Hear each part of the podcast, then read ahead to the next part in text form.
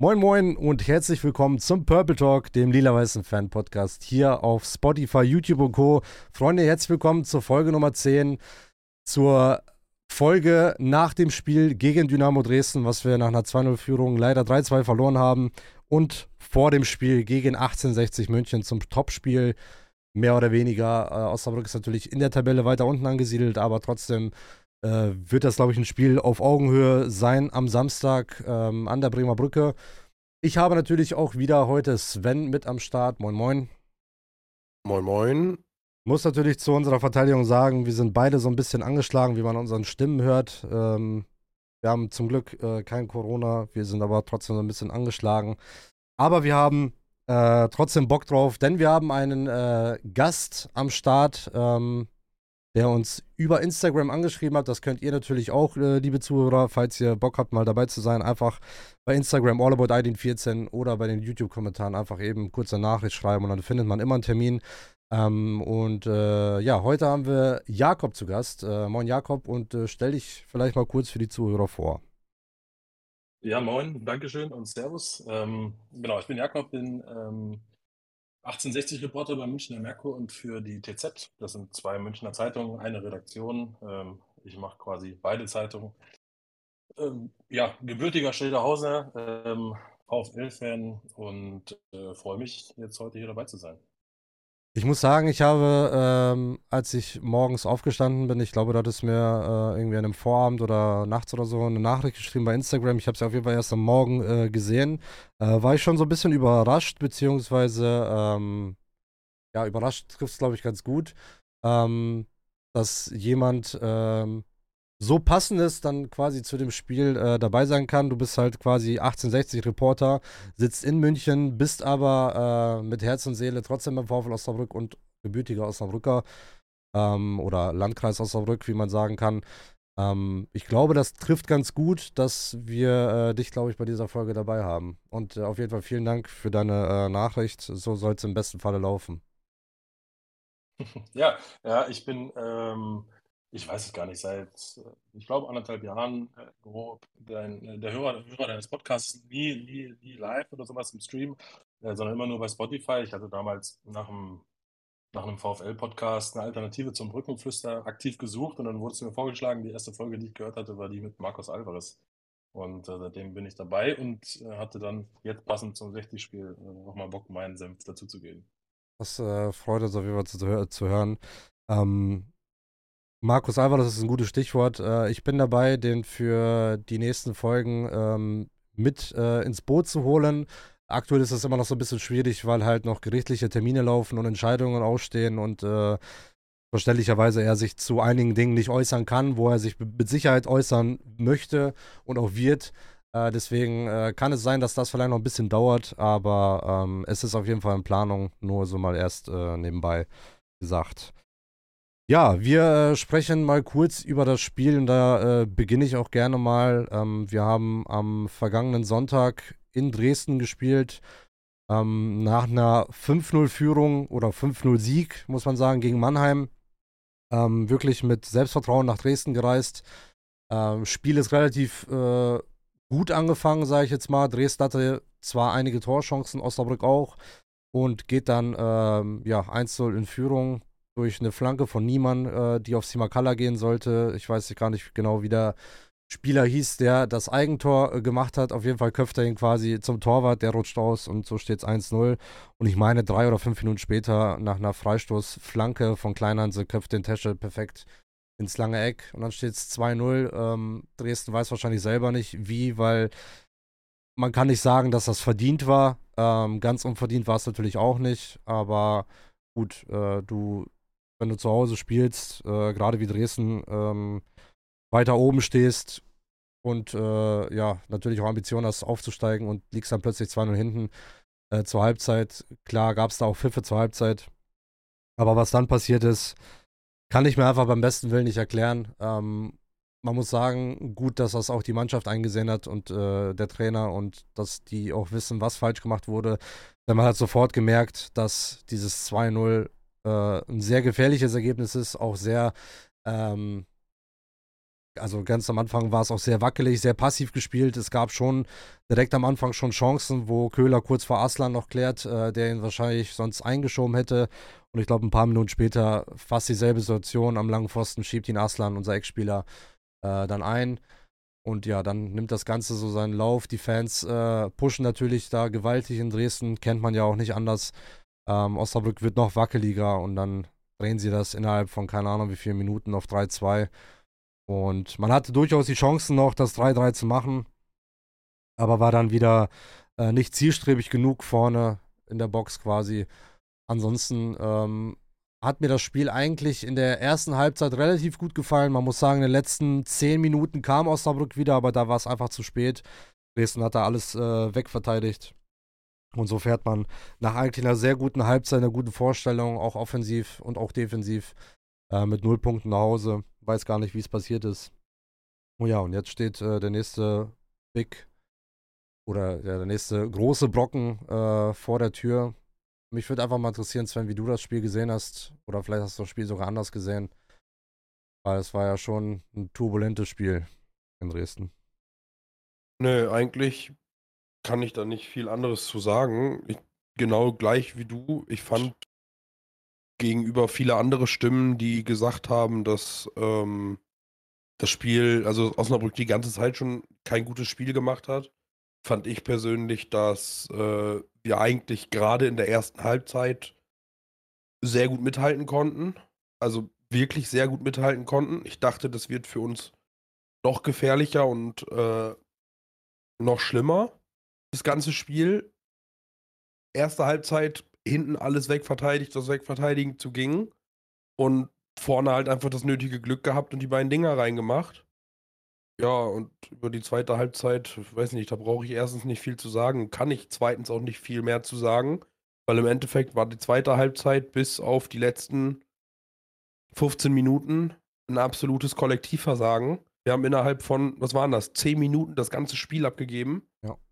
Weil genau das, was unsere Verteidigung in der ersten Halbzeit so bockstark gemacht hat, in der zweiten einfach gar nicht mehr funktioniert hat. Beermann war quasi nicht mehr auf dem Platz, hatte ich das Gefühl. Zumindest in diesen 10 bis 15 Minuten. Er war gar nicht mehr auf dem Platz. Null. Und auch alle anderen Spieler. Das war, es war einfach reines Kollektivversagen in der zweiten Halbzeit. Und alles, was in der ersten Halbzeit gut lief, hat in der zweiten Halbzeit gar nicht mehr funktioniert.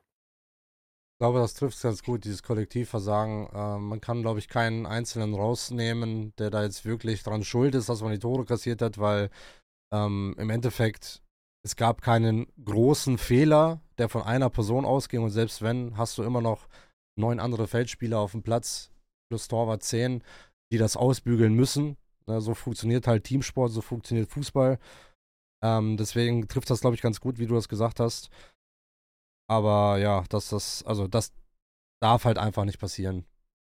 Äh, Jakob, du hast gesagt, du äh, verfolgst immer die VfL-Spiele auch wenn du es zeitlich vielleicht äh, nicht ganz hinkriegst, nimmst du dir die Zeit, hast du im Vorgespräch gesagt. Äh, wie hast du das Spiel denn gesehen? Gab es irgendwie vielleicht noch andere oder hattest du eine andere Sicht auf das Spiel? Nee, eine großartig andere Sicht hatte ich nicht. Äh, wie könnte ich auch? Also klar, wenn du 2-0 führst, musst du das Ergebnis eigentlich über die Zeit bringen. Ähm, ich fand auch die, die Art, wie ihr beide schon gesagt habt, wie der VfL gespielt hat, eigentlich okay. Am Anfang war es ein bisschen, dass ich dachte, oh Gott, jetzt nicht bloß, äh, bloß nicht das, das Tor fangen. Das hat ja dann geklappt, dass man es sich nicht gefangen hat. Dann war es auch irgendwie ein Zufallstreffer, ja, der aber auch irgendwie durch die zumindest äh, steigende ähm, Formkurve innerhalb des Spiels des VfL ähm, so ein bisschen ja, erzwungen wurde, würde ich nicht sagen, aber es war auf jeden Fall eine Vorlage für, für die Dresdner. Ähm, dass man dann auf 2 zu 0 erhöht hat, war eigentlich gut, war super. Äh, die Pause gegangen mit, mit vereinzelten Pfiffen äh, der Dresdner Fans. Ähm, aber dann, ich weiß nicht, was da passiert ist. Ähm, aber man hat es auf jeden Fall nicht geschafft, äh, diese, diese, diese Art zu spielen beizubehalten. Und dann ist es eben wieder vielleicht so der klassische VfL im Osten, ähm, der sich, wenn das 1 zu 2 fällt, ganz schnell verunsichern lässt. Gerade in Dresden ähm, ist es, glaube ich, gibt, glaube ich, ligaweit kein Stadion, was so laut äh, wird. Magdeburg ist ja jetzt nicht, nicht, nicht mehr dabei. Ähm, ja, dann fällt das 1 zu 2, dann fällt das 2 zu 2 später. Ähm, passenderweise, wie, wie soll das anders sein, durch, durch Ahmed Arslan. Ja. Und ähm, ja, dass, dass das 3-2 dann noch fällt, äh, liegt einfach auch äh, erstens an den Dresdnern, die es dann, die dann einfach unter, unter Strom waren und vor, vor ihrer eigenen Kurve äh, quasi nicht mehr viel machen mussten, als nur noch den Ball über die Linie zu drücken. Ähm, wie das Tor fällt durch einen Abwehrspieler äh, per Hacke, ähm, ist dann auch irgendwie äh, sinnbildlich. Ich muss allerdings auch sagen, dass es mir mental beim VfL aktuell zu wenig ist. Äh, also man hat da beispielsweise so, einen, so einen Ulrich Taffertshofer vor der Saison abgegeben zu, oder musste ihn ziehen lassen, wollte den ersetzen durch Patterson Chato, den ich äh, letztes Jahr hier aus, aus München von Türkgücü ganz gut kannte und wirklich dachte, oh Gott, was wollen die mit dem, als ich, als ich gehört habe, dass er, dass er zum VfL wechselt. Äh, und ja, so ein, so ein Typ wie Taffertshofer, der fehlt. Ähm, du hast im mittleren Forderungsbereich nicht mehr diese Mentalitätsspieler, außer Mark Haider, aber wir wissen alle, dass Mark Haider jetzt auch nicht kein Typ, für, kein typ mehr ist für 90 Minuten. Das stimmt allerdings. Ähm, auf der einen Seite muss man natürlich auch sagen, man hat natürlich auch mit Robert Tesche jemanden geholt, der sowas eigentlich hätte eins zu eins äh, ersetzen können. Gerade die Mentalitätsfrage, äh, die du gerade angesprochen hast, die von Tafazova quasi immer ausging. Aber ähm, irgendwie habe ich auch das Gefühl, dass Tesche, also ich bin immer noch davon überzeugt, dass das äh, ein super Spieler ist und gerade auch für die dritte Liga wahrscheinlich einer der besten im Mittelfeld.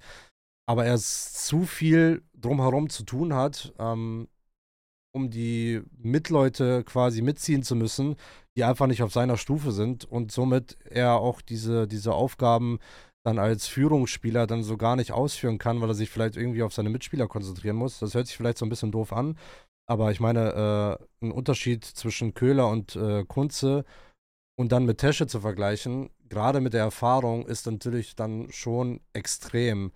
Und da habe ich so das Gefühl, ähnlich wie bei Ludovic Reis damals, dass äh, solche Spieler, die so eine unglaubliche Qualität haben in dieser Liga, einfach nicht das spielen können, was sie eigentlich spielen können, weil ihnen halt diese Mitspieler auf dieser Qualitätsstufe fehlen. Weiß ich, siehst du das genauso, Jakob? Ja, ja, ja da bin ich voll bei dir. Ich weiß auch, ähm, aus einer guten Quelle, dass ähm, Tobias Schweinsteiger, äh, erstens ist es natürlich ja nicht sein Kader und zweitens äh, ist, er, ist er der Ansicht, dass im Mittelfeld einfach zu viele ähnliche ähm, Typen spielen. Und ähm, das sind eben die Kandidaten, die du angesprochen hast, Köhler, Kunze, auch ein Chato ist eher so der, der ja, Haudegen, aber kein Lautsprecher, sind sie alle, sind sie alle drei nicht. Und Tesche ist dann in dem Sechser-, Achter-Bereich eigentlich der Einzige, der ähm, erstens die, die, richtig viel Erfahrung hat und, und zweitens ähm, mit dem Ball umgehen kann. Und wenn er damit beschäftigt ist, immer wieder äh, die, die vertikale Schnittstelle zu sein, dann kann er halt nicht äh, gleichzeitig derjenige sein, der alle zur Ordnung ruft und sagt, Leute, äh, Kopf einschalten. Das, auch das, das mögen hier laute Fans sein, aber ähm, die haben wir zu Hause auch, wir können damit umgehen. Ja, und gerade, ich. Weißt du, was Fan, sag mal. Was ich, was ich gerade auch ansprechen wollte, super interessant fand, war die Aussage, die du gerade getroffen hast, dass ein Pet, was, was wir mit einem Patterson Chato wollen. Also meine Sicht zu ihm war, wie von eigentlich fast jedem, eher positiv. Man muss dazu sagen, äh, ja, bevor Jakob das sagt, äh, du warst ja, bevor du bei 1860 Reporter warst, warst du, äh, warst du Türkische ja, genau. Reporter. Das haben wir im Vorgespräch äh, ja erfahren. Vielleicht kannst du ja ein bisschen mehr zu Chato erzählen. Deswegen frage ich gerade, weil du bist ja ganz viel näher dran gewesen. Aber für mich war er eher so ein Typ, also für mich war er so ein Typ, der hätte Tafazofer ersetzen können, wo wir mittlerweile wissen, dass es nicht so ist. Aber. Ja. Ja, ich hatte es mir auch erhofft. Wie gesagt, also als ich die Meldung ähm, gesehen hatte, habe ich erstmal, war meine erste Reaktion, oh Gott, der hat bei Türkgücü schon nicht funktioniert. Ähm, warum soll der jetzt beim VfL funktionieren? Ähm, er war, er wurde bei Türkgücü teilweise neben äh, Mergin Mavrai, äh, bekannter Name aus Bundesliga, Zweiter mhm. Liga, äh, ein richtiger Hautdegen, wurde neben, wurde neben ihm in der, teilweise in der Innenverteidigung eingesetzt, teilweise sechs, war aber nie der Typ, der Tacheles geredet hat auf dem Platz, war auch nie der Typ, der vielleicht mal ein, ein Achtungsfoul äh, begangen hat oder mit dem Schiri diskutiert hat. Er ist nicht dieser laute Typ. Er mag einen Körper haben, ja, und er mag auch den im, im normalen Zweikampf einsetzen können. Aber derjenige, der wirklich dazwischenhaut, das ist er einfach nicht. Und das, das war er letztes Jahr schon nicht. Und deswegen ähm, war es für mich relativ schnell die Befürchtung, sagen, Gott, das ist einfach, es ist kein gleichwertiger Satz. Ähm, und ja, jetzt zumindest auf die Dauer scheint sich zu, zu bestätigen. Im ersten Spiel gegen Essen war, glaube ich, dann Teil der Innenverteidigung. Wie gesagt, das hat er auch gegen Türkgücü schon mal, äh, bei Türkgücü schon mal gespielt gehabt. Äh, und da war es in Ordnung, aber auf der 6 ähm, ist es mir einfach zu wenig. Also ich würde ihn auch nicht mehr auf der 6 oder so einsetzen. Also die Leistung, die er momentan auf 6 und 8 gebracht hat, wenn er eingewechselt wurde, ist für mich eine absolute Katastrophe. Also der hat äh, jedes Spiel mindestens einen Patzer. Ähm, und weiß ich nicht. Also wenn in der Innenverteidigung, weil das ist die einzige Position, wo er bis jetzt diese Saison überhaupt irgendwie mal performt hat. Also meine Sicht zu Chato.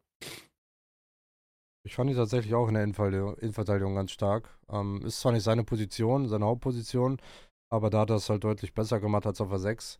Wobei ich ihn aber, glaube ich, auf der reinen 6 äh, auch jetzt nicht verkehrt finde. Also da würde ich ihn doch schon äh, Köhler vorziehen, weil Köhler ist, also mag vielleicht dieser Box-to-Box-Spieler sein, der vielleicht auch mal den Ball sich äh, von der äh, Verteidigung holt und äh, quasi das Spiel aufziehen möchte. So ähnlich wie das vielleicht damals Blacher gemacht hat.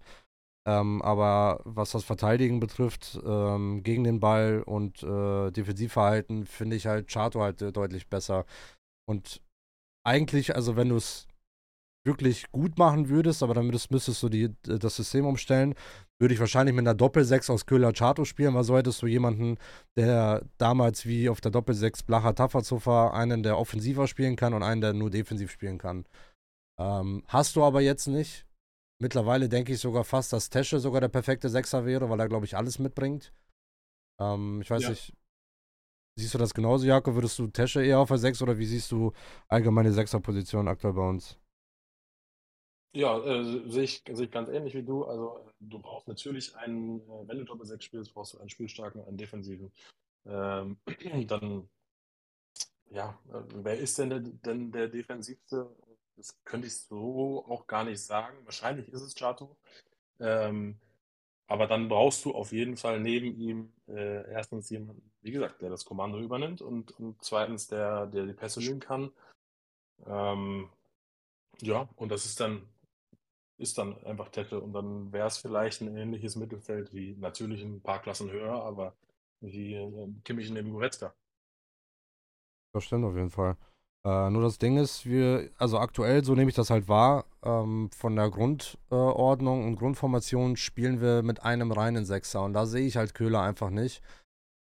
Vielleicht klappt das ja, dass in Zukunft irgendwie Tesche da auf der Position spielt und du dann Kunze Köhler auf der Doppel-8 spielst. Oder vielleicht Wähling, wenn er nach dem Winter wieder fit ist. Also, mein also aus meiner Sicht ist das absolute fehlende Stück im Team momentan immer noch der einer wie Klaas. Der ist gegangen, also jemand, der Spielverständnis hat. Der wirklich auch die Lücken findet, wenn sie offen werden. Und so einen haben wir einfach momentan nicht. Das ist ja auch das, was vorhin gesagt wurde. Wir haben mit unserem kompletten 6er, 8er Paket, ich glaube, vier, fünf Spieler, die alle genau gleich funktionieren, alle genau fast gleich spielen und alle aber eher, eher defensiv als offensiv sind. Und einer, der wirklich offensiv orientiert ist, der auch mal den perfekten Steckpass findet, so wie Klaas es in 75% aller seiner Pässe geschafft hat, so einer fehlt uns. Und solange wir so einen nicht kriegen, wird es im Mittelfeld auch immer eher so aussehen, wie es momentan aussieht. Meiner Me Meinung nach. Das ist, glaube ich, auch genau das, was, glaube ich, Scherning ähm, versucht hat, in Putaro zu finden. Ihn in eine Position gesteckt, äh, die er meines Wissens sagt, glaube ich, nicht oft ausgespielt hat.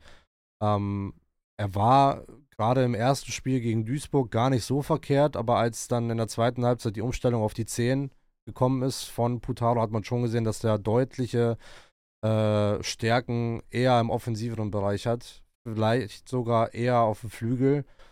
Ähm, deswegen, also man merkt schon, dass diese Position, die Klaas äh, oder diese Lücke, die Klaas äh, entstehen lassen hat, dass die immer noch da ist und dass man die aktuell nicht ausfüllen kann mit keinem Spieler.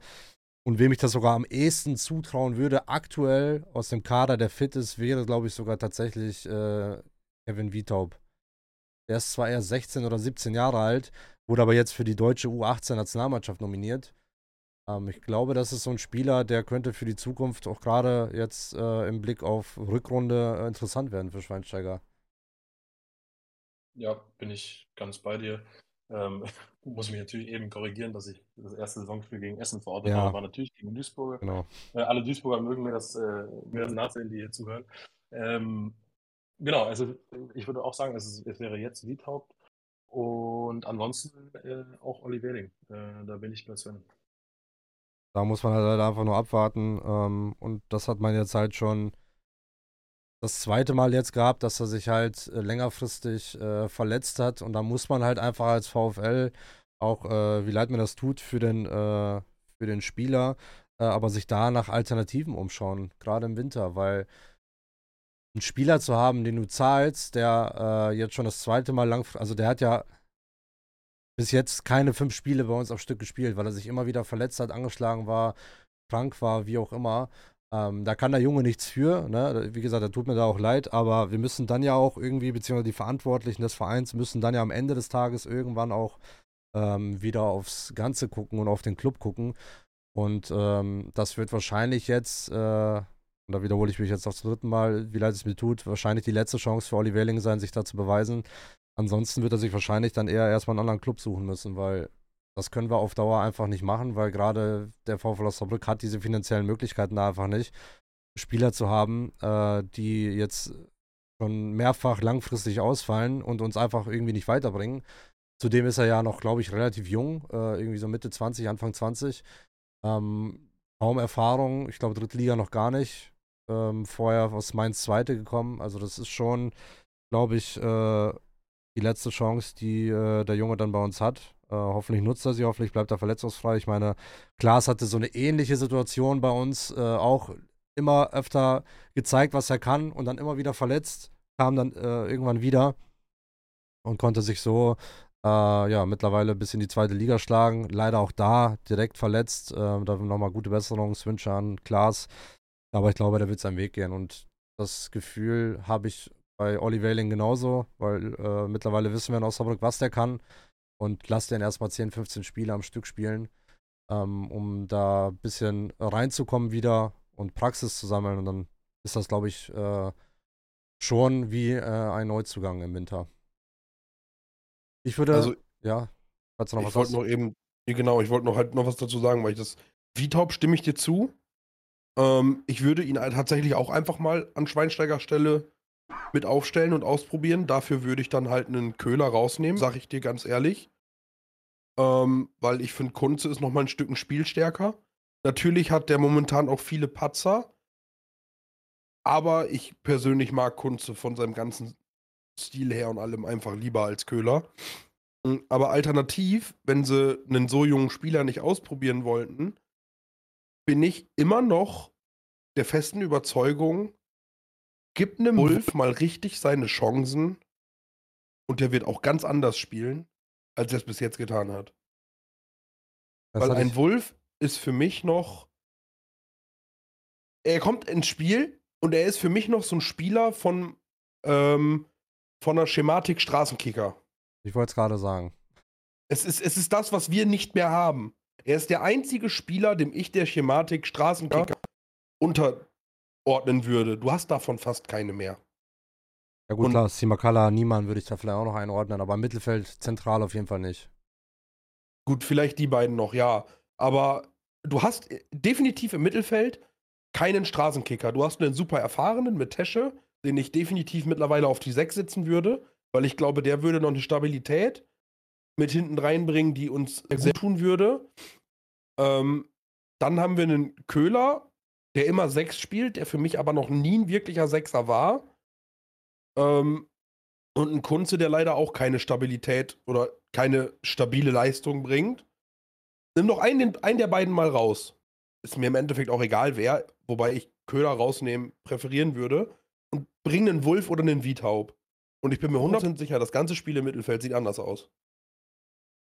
Definitiv. Ich sehe unsere Problemzone auch aktuell eher im Mittelfeld. Äh, uns fehlen diese Binde, Binde mit oder Bindeglieder zwischen äh, Abwehr und Sturm, ähm, weil ich finde, zeitweise und teilweise ist unsere Abwehr sehr gut und auch unser Sturm sehr gut, aber uns fehlt halt dieses eine äh, Bindeglied im Mittelfeld, der quasi die beiden verbinden kann, äh, dass er quasi sich hinten Bälle holt, dass er vielleicht auch mal im Mittelfeld auch mal ein paar Meter machen kann und dann vielleicht die vernünftigen Pässe in die Mitte steckt. Genauso war einer, äh, genauso einer war Klaas, genauso einer war auch Blacher damals. Also wir haben ja genug gute Beispiele in der Vergangenheit gehabt. Und deswegen bin ich gespannt, wie das äh, unter Schweinsteiger ähm, demnächst aussehen wird. Äh, mich würde mal so eine Frage interessieren, die kann uns, glaube ich, Jakob ganz gut beantworten. Äh, dadurch, dass Schweinsteiger ja Münchener ist oder aus der Region kommt, äh, wie ist das da in der Region so angekommen, dass der jetzt äh, beim VfL Osnabrück unterschrieben hat? Gab es da Reaktionen irgendwie vielleicht aus Mediensicht oder auch vielleicht Zuschauer, Fans, wie auch immer? Also für mich, äh, wenn du die Mediensicht ansprichst, für mich war es nicht extrem dankbar, äh, dann quasi mit dem, mit dem Trainer auf einmal ähm, meines Lieblingsvereins ein Interview zu führen für seine Heimatzeitung. Äh, ansonsten war das allerdings, äh, ist das relativ ähm, niedrigschwellig gewesen, die, die, die Reaktion darauf. Äh, liegt erstens daran, dass er eben nicht der große Schweinsteiger ist und ähm, zweitens daran, dass die, die Münchner Clubs im Großen und Ganzen mit sich selbst beschäftigt sind. Das muss man schon so sagen. Da interessiert es nicht, nicht großartig, was äh, überall sonst passiert.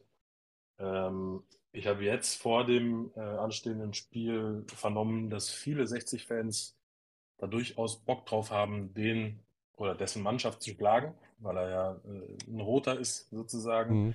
Ähm, und ich glaube, beim Letz das letzte Derby, was er äh, was er als Trainer von Bayern 2 gegen 60 gespielt hat. Äh, ich meine, das waren Unentschieden und er saß da sehr äh, provokant mit Mütze auf dem Zaun und hat ordentlich gejubelt. Das ist den 60ern, die, die ja immer ein bisschen oder gerne nach hinten schauen, ist denen auf jeden Fall noch im Gedächtnis und die haben Bock drauf, wie gesagt, ihn schlagen, seine Mannschaft zu schlagen. Ansonsten ist er jetzt aber nicht so Thema in der Stadt. Dann kannst du uns auch mit Sicherheit mal so einen kleinen Blick äh, äh auf die, auf unseren kommenden Gegner 1860 München geben.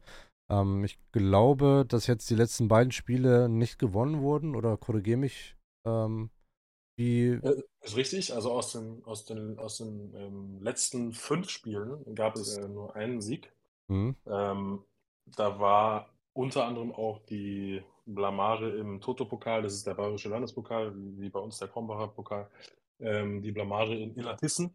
Ähm, 0 zu 1 hat man da verloren an, einem, an einer Cold Rainy Night, würde man äh, sagen. Äh, also wirklich bei widerlichsten, unter widerlichsten Bedingungen, aber das darf keine Ausrede sein. Ähm, das hat die Stimmung sehr getrübt. Wie gesagt, dann ansonsten gab es seit der 1 zu 4 Klatsche in Elversberg, die auch sehr bemerkenswert war, ähm, gab es nur einen Sieg. Das war ein 3 zu 0 gegen äh, Erzgebirge Aue. Ähm, damals auch noch das alte Erzgebirge Aue unter, unter Rost und Tabellenletzter, äh, ohne, ohne Hoffnung sozusagen. Und ähm, ja, äh, jetzt zuletzt das 1 zu 2 zu Hause gegen, gegen Ingolstadt. Äh, davor nur ein 1 zu 1 bei Dortmund 2. Also ähm, es wird wieder unruhig in dem Verein. Was bemerkenswert ist, auch wir sind immer noch Tabellenzweiter. Ähm, und haben, glaube ich, drei Punkte Vorsprung auf den Relegationsplatz. Da würde man sich in Osnabrück die Finger nachlecken. Ähm, allerdings, das ist eben sich und das macht die Löwen aus, dass selbst jetzt schon wieder äh, gibt es vereinzelte Fans, die den, die den Rauswurf von Trainer Michael Kölner fordern und ähm, ja, äh, äußerst unzufrieden sind. Aber äh, wie gesagt, das ist auch teilweise zu Recht so, weil die Mannschaft diesen Schwung, diese, diese Energie, diesen ähm, offensiven Spielstil, den sie in den ersten sieben Spielen, glaube ich, war es, oder sechs Spielen, der sie da ausgezeichnet hat, den haben, haben die komplett verloren. Ich weiß nicht, was seitdem passiert ist, das weiß so richtig keiner, aber ähm, das ist schon auffällig und das gipfelte dann jetzt äh, eben in der ersten Heimniederlage gegen Ingolstadt. Ähm, gut, Ingolstadt äh, wissen auch, äh, weiß auch Osnabrück ist ein ekliger Gegner. Ähm, und gegen die kann man auch mal verlieren, aber im Selbstverständnis des Löwen kann man. Auf jeden Fall. Ähm, gibt es aktuell irgendwie Personalsorgen bei 1860? Gerade jetzt für das Spiel äh, gegen Osnabrück. Weißt du da was? Ähm, Personalsorgen, soweit würde ich nicht gehen. Also es gibt schon wieder immer, immer wieder die immer wichtige oder Ausfälle von wichtigen Spielern, allen voran natürlich Marcel Bär, der seit dem ersten Spieltag komplett ausfällt und wohl auch nicht vor der WM, also sprich vor der Winterpause, zurückkehren wird. Ähm, Stefan Lex ist aktuell außen vor, immerhin Kapitän. Ähm, der wird in Osnabrück nicht dabei sein, genauso Fabian Greilinger, der seit dem dritten Spieltag der nominelle erste Linksverteidiger. Ähm, der wird auch nicht dabei sein. Philipp Steinhardt, den er äh, seit dem dritten Spieltag ähm, ersetzt hatte, der ist zumindest jetzt die äh, erste Woche wieder im Training gewesen. Ich gehe auch davon aus, dass er spielen wird, aber das nicht äh, aufgrund der, der übermäßig hohen Spielpraxis, wie auch, sondern einfach nur aufgrund der Alternativlosigkeit. Ähm, bis auf Lex allerdings vorne, muss man sagen, ist das schon eine sehr, sehr gute Besetzung, die einfach ähm, ja, aus, aus brutalen Transfers im Sommer äh, herrührt. Das muss man so. Das stimmt, gerade vorweg natürlich auch äh, Finn Lakenmacher und äh, auch Kobilanski, der immer stärker wurde, äh, gerade zu Beginn. Das sind schon zwei Transfers. Äh, vielleicht Lakenmacher, den man jetzt vielleicht nicht unbedingt auf dem Zettel hatte, dadurch, dass er von Havelse kam, aber man wusste schon, dass er was kann. Ähm, aber vor allem auch so ein Kobilanski, ähm, das ist schon kein schlechter Transfer. Ja, wo, wobei, also du sagtest gerade, der immer stärker wurde. Das ist nämlich ganz richtig. In den letzten Spielen ist er komplett abgetaucht und hat genau das gezeigt, was ihn zum Ende hin in Münster und auch zum Ende hin in Braunschweig ausgezeichnet im negativen Sinne, nämlich komplette Lustlosigkeit, äh, mit der er über, über den Platz getrabt ist. Das hat auch viele aufgeregt im Stadion äh, letzte Woche gegen Ingolstadt. Und ähm, er ist so ein bisschen der Transfer, den viele am Anfang richtig toll gefunden haben, jetzt aber so merkt, okay, der ist schon ein sehr, sagen wir mal, sehr sensibler Fußballer, äh, der, der sich absolut wohlfühlen muss, um, um Leistungen zu bringen. Aber du hast es selber angesprochen, Finn Lackmacher ist da, äh, Joe Boyamba, der aus Mannheim gekommen ist, der super äh, eingeschlagen ist.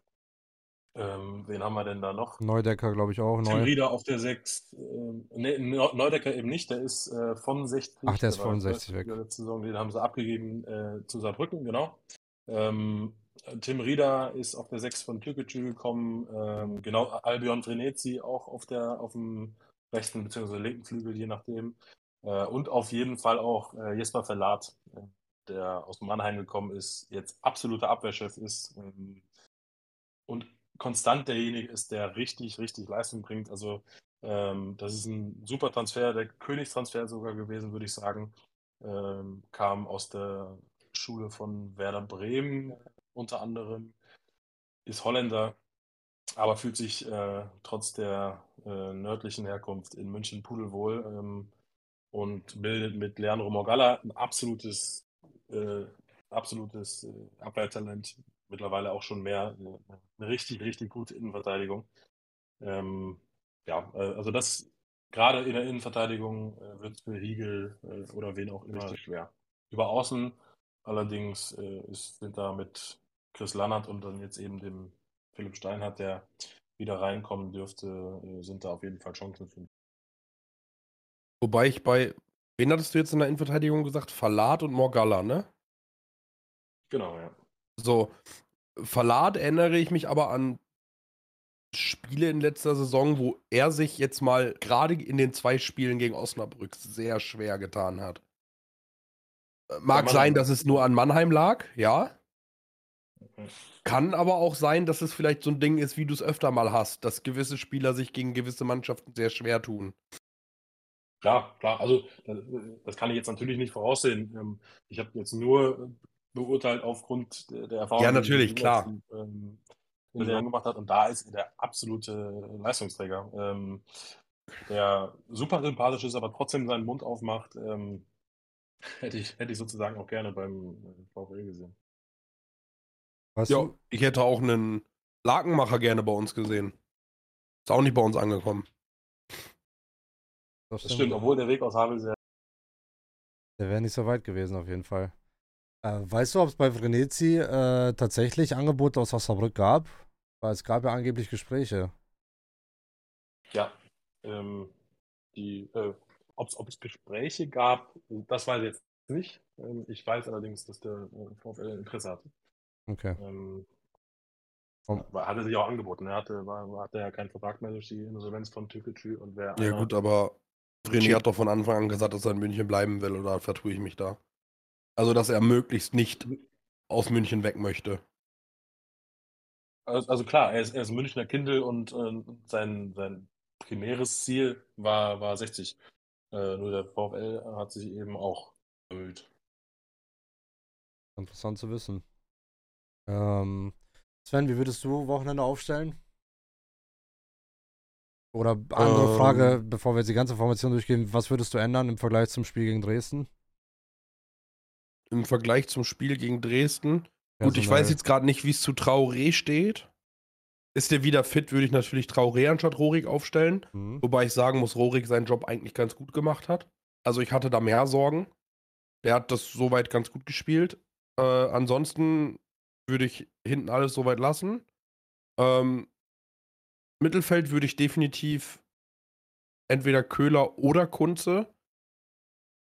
Schwierig zu sagen, wen. Einen von beiden auf alle Fälle rausnehmen. Tescher auf die 6 setzen und dafür dann entweder einen Vitorp oder einen Wolf spielen lassen. Ähm, und halt niemand links, Simakala rechts oder anderem, wie auch immer. Und vorne im Sturm würde ich aber Tiegel nicht spielen lassen. Ich würde einfach mal Engelhardt von Anfang an die Chance geben.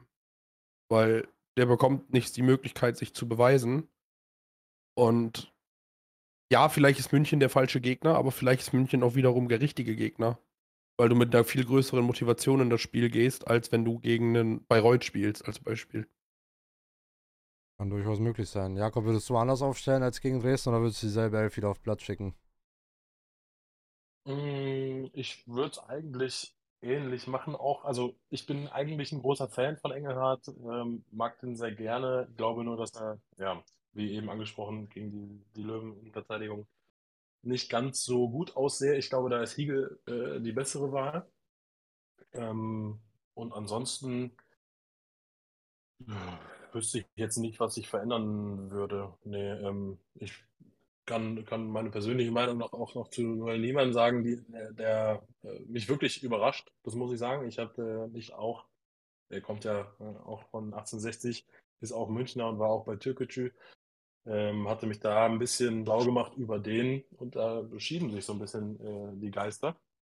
Äh, aber er ähm, ist jetzt eigentlich ein, ein absolut, äh, absolut passabler ähm, Opoku-Ersatz, wenn man das so sagt.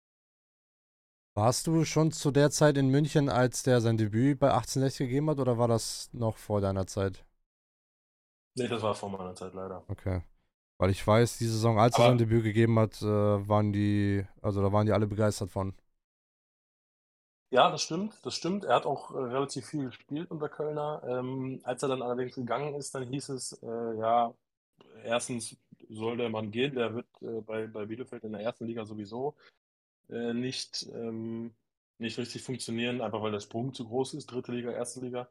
Und zweitens klang dann auch so ein bisschen durch, dass er nach hinten einfach sich manchmal äh, ganz schön oder einfach, dass er nach hinten schleifen lässt. Und das äh, hatte ich dann im VfL jetzt nicht so optimal erachtet, aber das scheint sich bisher zumindest nicht.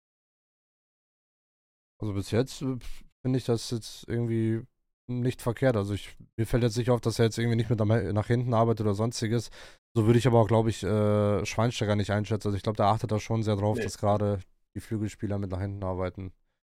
Also ich persönlich glaube einfach, dass ähm, niemand sich ziemlich bewusst ist, dass er einen Schritt zu schnell zu viel wollte. wie so viele andere Spieler mittlerweile auch im Fußball. Ähm, wie viele Beispiele gibt es da mittlerweile, die mit einem Schritt zu hoch, zu viel, direkt das Große erreichen wollten, es aber im Endeffekt nicht geschafft haben, was absehbar war?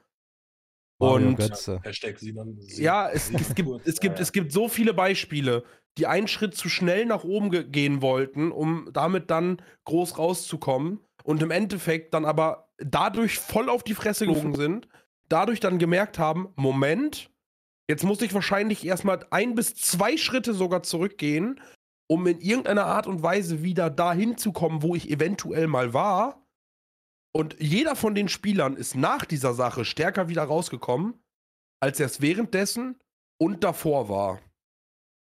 Und ich glaube, das siehst du bei niemandem gerade auch ganz stark. Er wollte zu viel, ist auf die Fresse geflogen, hat gemerkt, dass das eine Fehlentscheidung war und sieht halt gerade jetzt seine Chance, sich vollkommen wieder zu beweisen in Osnabrück.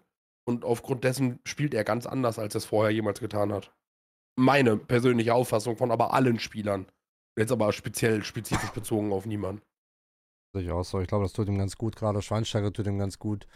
Und äh, auch das, ich will jetzt nicht sagen ruhige Umfeld, aber das ruhigere Umfeld in Osnabrück. Ähm, weil es halt einfach alles kleiner ist, äh, wie in München als Beispiel. Ähm, ich glaube, das tut ihm ganz gut. Ähm, dass Bielefeld eine Nummer zu hoch war und auch noch zweite Liga eine Nummer zu hoch war, da sind wir uns, glaube ich, alle einig. Ähm, deswegen schauen wir mal. Die Entwicklung ist positiv und äh, hoffen mal, dass das so bleibt.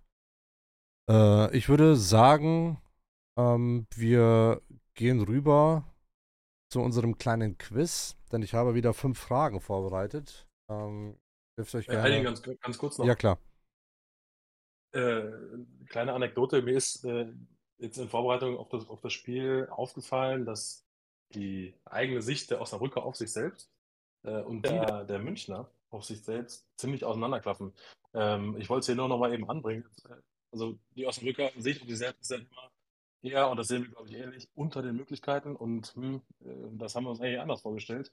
Die Münchner Sicht äh, allerdings gerade ist, obwohl ich, wie, äh, wie ich beschrieben habe, ähm, obwohl die sich nicht so gerne mit anderen Mannschaften beschäftigen, die haben großen Respekt vor Osnabrück, das muss man sagen. Ähm, was ich ja, bemerkenswert finde, also die haben, sagen alle, Bremer Brücke, das wird sowieso ein heißes Pflaster, das ist bekannt in der dritten Liga, aber auch die Mannschaft. Ähm, Kölner hat heute in der Pressekonferenz davon gesprochen, dass man in Osnabrück punkten möchte. Punkten heißt erstmal unentschieden oder Sieg ist egal, was bemerkenswert ist für Kölner, der immer auf Sieg geht und die Einstellung der Löwen generell so ist, ja, und soll erstmal jemand schlagen. Ähm, also die, die Sicht der Osnabrücker auf sich selber, die ja etwas ja, ähm, untertrieben äh, vielleicht ist, so nach dem Motto, ja, so gut sind wir dann scheinbar doch nicht. Also die, die Löwen wissen ganz genau äh, oder scheinen zu wissen, äh, was die in Osnabrück erwartet und haben da einen großen vor. Ich meine, die vergangenen Spiele von München in Osnabrück, ich kann mich kaum an ein Spiel erinnern, wo wirklich Osnabrück untergegangen ist. So die letzten Spiele, die ich mich erinnern kann, waren halt knapp oder als Beispiel, ich glaube 2018, 2017, 2018, wo Alvarez da auch in der letzten Sekunde, obwohl man mit einem Mann weniger da äh, spielt, noch das Unentschieden per Freistoß rausholt. Also ich glaube, aus München hat es nicht unbedingt viele positive Erinnerungen an Osnabrück. Äh, andersrum ist es, glaube ich, genauso, dass Osnabrück auch nicht viele positive Erinnerungen an München hat oder in München. Ähm, deswegen, ja, ist, glaube ich, auch verständlich, so wie die Sicht der äh, Münchner Löwen ist. Und dass das Osnabrücker Umfeld ähm, immer mehr erwartet, als am Endeffekt dann bei rumkommt, das ist, glaube ich, auch bekannt. Also ich glaube, es sollte jedem eigentlich klar sein. Hier Ja, ja, nee, ich wollte es jetzt auch nur anbringen, weil, weil ich es weil ich's wirklich auffällig fand. Man hätte ja auch erwarten können, dass die als Tabellenzweiter sagen, ja und, das ist der Tabellen, ich weiß nicht, 12., 13., äh, da fahren wir jetzt hin und gewinnen, natürlich, aber so ist es gar nicht. Ja, ich meine, Naja, wenn du den, sag mal. wenn, wenn du den Direktvergleich von 1860 zu Osnabrück ziehst, so oft sind wir anscheinend in der dritten Liga noch gar nicht aufeinander getroffen. Maximal sechs, sieben Spiele, würde ich behaupten. Vier oder? Spiele. Vier Spiele. Davon Ja. gingen drei Siege auf uns und ein Unentschieden. Haben, so. wir, haben wir beide Auswärtsspiele in München gewonnen? Wir haben das Nee, letzte oder doch? Spiel war ja der, irgendwie, äh, wir haben 2021, 2022, haben wir 3 zu 2 in München gewonnen. Genau. Mhm. Das andere, glaube ich, 2-1, oder? Das andere war Ich glaub, 2-1 das doppelt andere war parkiert. 2-1 oder so. Und das letzte Spiel bei uns haben die doch auch, glaube ich, sind die doch, glaube ich, auch 3-4-0 nach Hause geschickt worden. Oder Äh, vertue ich mich da gerade? 3-1 3-1 nach 1-0 Führung. Äh, also die Löwen haben erst 1-0 geführt und dann gab es Und- noch 3-1, zweimal Simakala. Es ist wieder die gleiche Situation. Deswegen glaube ich tatsächlich, ist das ein sehr gutes Omen für das Spiel. Das letzte Spiel der Münchner bei uns ging 3-1 für uns aus. Ich war krank und konnte nicht zum Spiel. Wir spielen gegen München zu Hause. Ich bin krank und kann wieder nicht zum Spiel. Vielleicht ist es ja das oben. Was jetzt zählt. Ja, wer weiß. Ich bin auf jeden Fall gespannt. Ich hätte eigentlich gedacht, dass die öfters in der, in der dritten Liga aufeinander getroffen sind, aber tatsächlich scheinbar nicht. Ähm, wie dem auch sei, ich glaube, wir gehen jetzt rüber ähm, zum Quiz, zu den Schätzfragen. Äh, ihr könnt gerne ruhig äh, entstummt bleiben. Ähm, ich beginne einfach mal, äh, ich sage einfach mal, Sven beginnt mit Antwort und danach äh, Jakob und dann, wer näher dran ist, ich denke, die Zuhörer kennen mittlerweile das Spiel und äh, denke, wir können beginnen. Gibt es irgendwelche Fragen vielleicht noch? Oder können wir starten? Mit Beginn. Wir können. Okay. Dann fangen wir mal an mit der ersten Frage. In der Saison 2003, 2004 in der zweiten Liga, war das meine ich, äh, war der beste Torschütze bei uns Marcel Schied. Mit wie vielen Toren war er der beste Torschütze? Sven zuerst. 15. Was sagt Jakob? 13. Damit ist Jakob näher dran, es waren zwölf Tore. Also steht es jetzt 1 zu 0 für Jakob. Zweite Frage.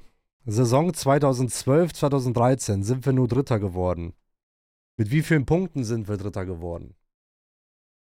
Dann zuerst. 64. Okay, Jakob? 53. Dann ist Sven näher dran. Es waren tatsächlich 73 Punkte. Oh. Wir sind Dritter geworden mit Dritter 73. mit 73 Punkten. Ich glaube, an die Saison kann ich mich noch gut erinnern. Da hat man sich wirklich gefragt, wie man da Dritter geworden ist. Aber Krass. ja, es waren 73 Punkte. Äh, man muss natürlich sagen, das ist alles jetzt von Wikipedia. Falls ich da jetzt irgendwas, äh, irgendeinen Blödsinn gelabert habe, dann tut es mir leid, dann ist äh, Wikipedia schuld. Aber ich meine, ich erinnere mich an diese Saison, wo sich wirklich alle gefragt haben, wie kann man da Dritter werden. Welche Saison? Äh, 12, 13. Können wir gleich im Nachhinein nochmal nachschauen. Ja. Äh, dritte Frage. Also steht äh, 1 zu 1, ne? Genau. Dritte Frage. In der zweiten Pokalrunde hat man gegen Bayern München mal 5 zu 4 gewonnen. In welchem Jahr war das? Wenn zuerst. Ja, danke. Jetzt habe ich jetzt. Ah, Jetzt hast du es gesehen. nee. Äh, ich, ich hab's voll nicht auf dem Schirm. Keine Ahnung. 2002. Was hat Jakob? 1979. Ja, fast. 1978 war das Spiel. Ach, fuck, ich habe geschwankt zwischen beiden. Ja. Ich war mir gar nicht mehr sicher, ob es jetzt im 2000er oder 19er Bereich war. Es gab Also- aber, glaube ich, noch ein äh, Aufeinandertreffen, was, glaube ich, vor 3-2, 2-1 ausging. Ich glaube, das, was du meintest, war das, wo Joe Enox dieses Traumtor geschossen hat. Ich meine, das war in Osnabrück. Also das, was du jetzt meintest, Sven. Ja, kann sein. Aber ja. Dann äh, steht es jetzt 2 zu 1 für Jakob nach der dritten Frage. Kommen wir zur Frage Nummer 4. Im Pokal haben wir gegen Dortmund 2009 gespielt, haben da 3-2 gewonnen. Wie viele Zuschauer, Zu- äh, Zuschauer waren genau da? Vielleicht als äh, kleine Anmerkung, das Stadion war ausverkauft. Wenn zuerst. Seit wann? Äh, 2009 war das. Welcher Monat? Ich glaube Oktober, November. Ich glaube Oktober war das. 15.258. Was hat Jakob? Hm, 15.500. Damit ist Jakob wieder näher dran. Es waren 16.130. Weil ich meine nämlich, dass uns das in irgendeinem Jahr danach sich unser ausverkauft äh, Kontingent quasi geändert hat, dadurch, dass wir die Lücke zwischen der Westkurve und den Gästefans, glaube ich, ähm, aufgerissen haben und dadurch fehlen halt extrem viele Plätze. Ähm, ich glaube, mittlerweile sind wir bei, weiß ich, wie viel waren es gegen Freiburg im Pokal? 16.000, 15.900 oder so? Ja, irgendwie Oder so. so. 16.100. Aber ich, ich hätte gedacht, das wären äh, noch weniger gewesen als jetzt, weil eben Ja, ich tatsächlich die auch. Nord, weil die Nord war auf der Westseite ja nur halb hoch. Ähm, zumindest da haben Zuschauer gefehlt. Aber naja. War das wirklich so auf der Nord 2009? Ja, die war ganz links äh, von der Haupttribüne aus äh, betrachtet, war sie ja nicht ähm, überdacht. Achso, das kann sein. Ich habe das leider nicht mehr auf dem Schirm. Aber es waren tatsächlich, ja gut, es war halt auch DFB-Pokal Achtelfinale gegen Dortmund. Dortmund war zu dem Zeitpunkt Tabellenführer der Bundesliga. Also, dass es Mhm. ausverkauft war, war klar, aber also ich selber hätte auch irgendwas um die 16.000 getippt tatsächlich. Aber ja, du warst auf jeden Fall näher dran. Ähm, damit steht es äh, nach vier Fragen 3 zu 1. Damit kann ich Sven nicht mehr aufholen, aber äh, Wir machen einfach die letzte, die letzte Frage, gibt zwei Punkte. Ja, okay, dann bin ich mal gespannt, wie gut ihr euch dann mit äh, einem gewissen Daniel Thune auskennt. Denn Daniel Thune hat äh, zwischen 96 und 2002 65 Tore für den VfL, äh, für den VfL Osnabrück geschossen. Wie viele Spiele hat er für diese Zahl gebraucht? Das ist auch gleichzeitig seine Spielanzahl insgesamt von 96 bis 2002 für den VfL. Damit darf Sven wieder beginnen. Scheiße. Eine ähnliche Frage hatte ich dir auch schon mal gestellt. Wenn ich jetzt wüsste, was ich damals da stehen hatte, ne? Ähm, 65 Tore. Genau, von 96 bis 2002. Mm.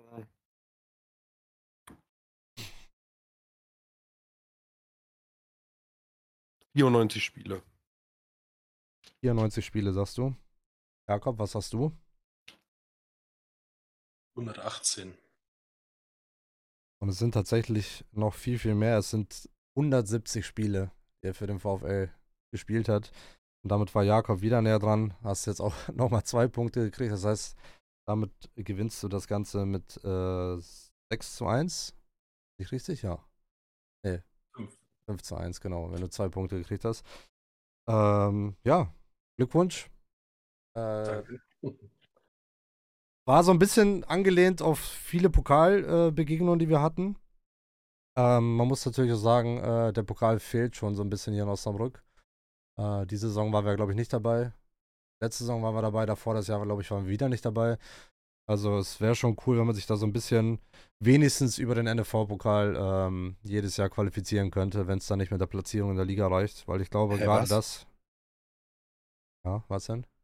Wir waren abgesehen von diesem Jahr die letzten drei Jahre jedes Mal dabei. Ja, erst gegen Nürnberg rausgeflogen, dann Leipzig und letztes Jahr. Du darfst nicht vergessen, zweite Liga gespielt, ne? Ja, ja. Da bist du automatisch dann, dabei. Nee, dann, dann war es die, die Jahre davor. Wir hatten auf jeden Fall mal, glaube ich, sogar eine Zwei-Jahres-Lücke. Da bin ich mir eigentlich ziemlich sicher. Und wenn, dann war es immer mal wieder äh, ein Jahr. Dann habe ich die ganze Zweitliga-Phase, ja gut, das war halt auch Corona-Phase, dann so ein bisschen übersehen, aber davor auf jeden Fall. Das kann Ja. sein, das will ich nie abstreiten.